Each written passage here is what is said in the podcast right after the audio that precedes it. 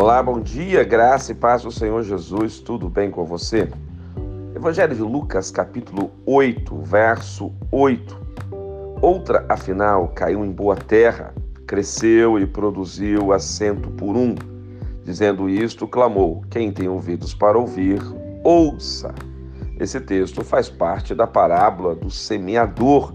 O semeador saiu a semear, uma parte da semente caiu à beira do caminho outra caiu sobre a pedra, outra caiu no meio dos espinhos.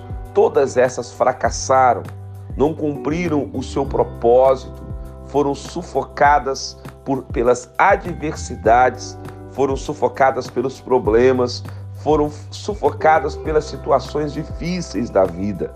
Porém, a que caiu na boa terra, essa cresceu, essa frutificou e essa produziu frutos. Jesus termina dizendo: quem tem ouvidos para ouvir, ouça. Que você hoje ouça a palavra do Senhor e que você seja uma boa terra, que a semente do Evangelho cresça em você, que você não esteja à beira do caminho, que o seu coração não esteja em pedras, que você não seja uma pessoa cheia de espinhos. Não, querido, que você esteja pronto para reter a palavra viver a palavra e deixar a palavra do Senhor te guiar neste dia. Vamos orar juntos? Pai querido, que todos meus irmãos e irmãs sejam abençoados e sejam uma boa terra, em nome de Jesus. Amém.